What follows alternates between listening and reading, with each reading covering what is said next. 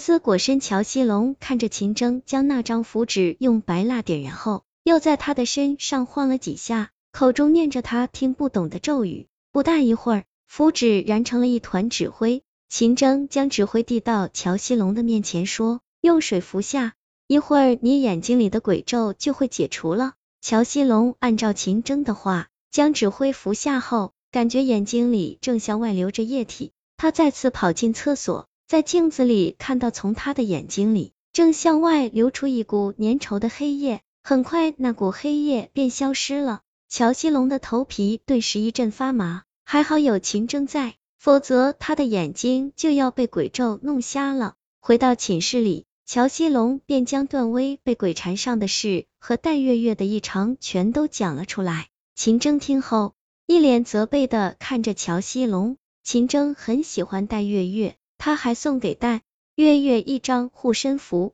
让他带在身上，千万别拿下来，这样可以保护他不被鬼上身。没想到戴月月今天还是被鬼上了身。而且还出了这么大的事，结果乔西龙到现在才讲出来。秦征懊恼的说：“你怎么不早说？再耽误下去，段威和戴月月恐怕都要凶多吉少。”说完，他拿起背包，拉着乔西龙走出了寝室。两个人来到废弃的教学楼前，就听到楼里传出一阵呜呜的哭声，紧接着戴月月的声音从里面响起：“你快放开我！你到底想对我怎么样？”另一个声音从楼里响起：“之前你有护身符在，我没办法动你。不过今天你已经被我下了鬼咒，再过不久，你的魂魄就会留在我的茧里，这样我就可以用你们的魂魄来恢复我的肉身。”一阵渗人的鬼笑声从楼里响起，乔西龙听得头皮阵阵发麻。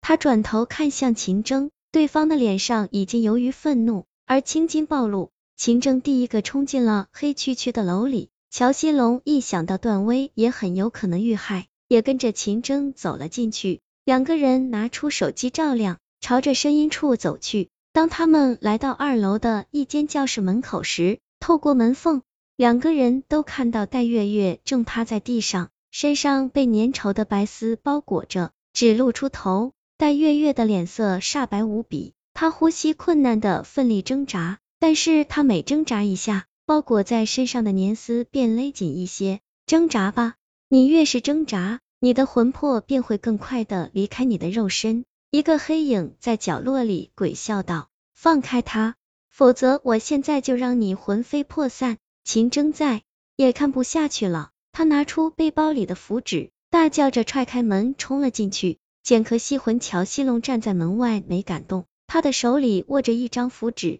那是来废弃教学楼的路上，秦征交给他用来护身的。乔西龙一直在寻找着段威的身影，可是这间教室里却并没有段威，只有一个空的白色茧壳。秦征，快救救我！戴月月看到秦征冲了进来，挣扎的更加用力，可是包裹在身上的粘丝却勒得他皮肉生疼，他几乎都能听到骨头在咔嚓直响。戴月月疼得眼泪直流。他再也不敢挣扎，趴在地上看着秦征，黑影像是早有预料般对冲进来的秦征哈哈大笑道：“又来了一个可以让我收取魂魄的人捡。”说完，黑影便朝着秦征喷出一股白色粘丝，秦征急忙躲闪开，并朝着黑影扔出一张符纸，口中快速的念着咒语，那张符纸立刻自燃起来，如同一团小火球般朝着黑影飞了过去。黑影鬼笑道：“你也就这点能耐吧。”说完，便钻进了地面，消失不见了。秦征急忙来到戴月月的身边，在粘丝上贴了几张符纸，刺啦声顿时响起，并冒出了一股黑烟。你别着急，我马上救你出去。秦征正要将戴月月从粘丝壳里解救出来，却见戴月月的脸上挂着鬼笑，并朝着他喷出一股白色粘丝。这一回，秦征没有来得及躲闪开，那股白色粘丝正好喷到了他的嘴里，一股烧灼般的剧痛从喉咙一直延伸到胃里。秦征捂着胃部躺在地上来回打滚。站在教室门口的乔西龙目睹了所有的一切，他双腿发颤的不敢走进去，因为他看到刚刚戴月月的脸上竟然浮现出黑影的脸。乔西龙知道戴月月和之前喷檀尼斯时一样，被鬼附了身。此时的戴月月一脸鬼笑的看着秦征，从他的嘴里发出了黑影的声音：“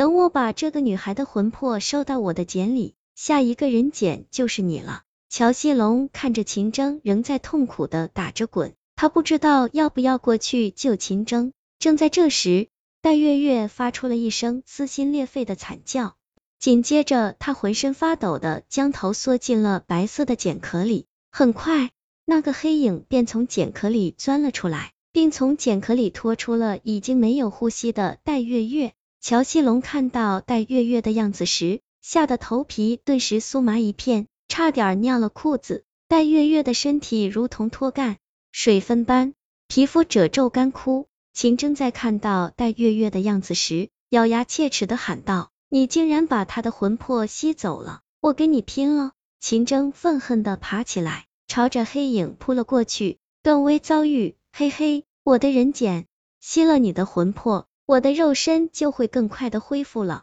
黑影鬼笑着躲开了秦征，并钻进了茧壳里。眼看秦征就要跟着钻进去，乔西龙急忙大喊：“不要中计啊！”秦征只是回头看了眼乔西龙，他的眼睛里布满了血丝，他如同发了疯般钻进了茧壳里。乔西龙浑身无力的坐在地上，脸色煞白的念叨着：“完了，秦征也死了，是我害死他的。”乔西龙目不转睛的看着那个白色茧壳，他已经完全忘记了逃走，时间如同静止一般，白色茧壳里再也没了动静。不知过了多久。白色茧壳开始剧烈的颤动起来，从里面发出了秦征撕心裂肺的惨叫声。乔西龙的心都跟着提到了嗓子眼儿，他很想逃走，可是身体却根本动不了。正在这时，一只手从后面抓住了乔西龙的胳膊，乔西龙禁不住浑身打了个冷战。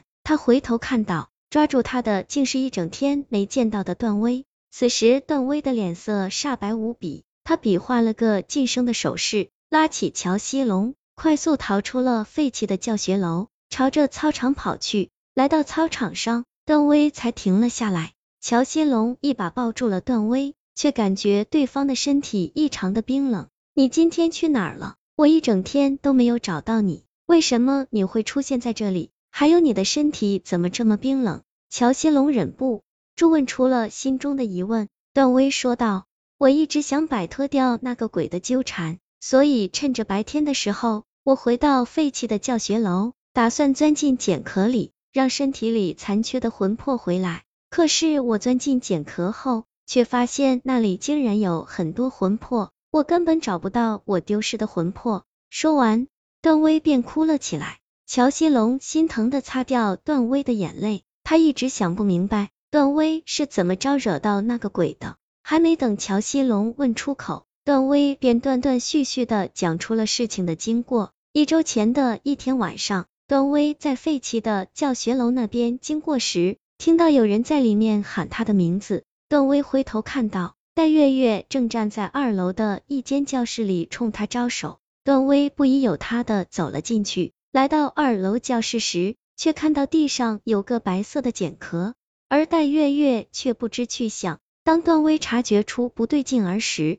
感觉身体如同被一股力量吸住般，朝着茧壳走去。段威的意识开始模糊，当他发现自己正躺在茧壳里时，他吓得大叫着，感觉身体如同被抽去了魂魄般剧痛无比，他疼得眼前一黑，晕死过去。当段威醒过来时，发现自己躺在废弃的教学楼下，而他的手背上正向外钻出大量的粘丝。一个声音在段威的耳边响起：“我的人茧，你的魂魄已经被我吸去了一部分。如果想摆脱掉我，除非为我找到更多的人茧。”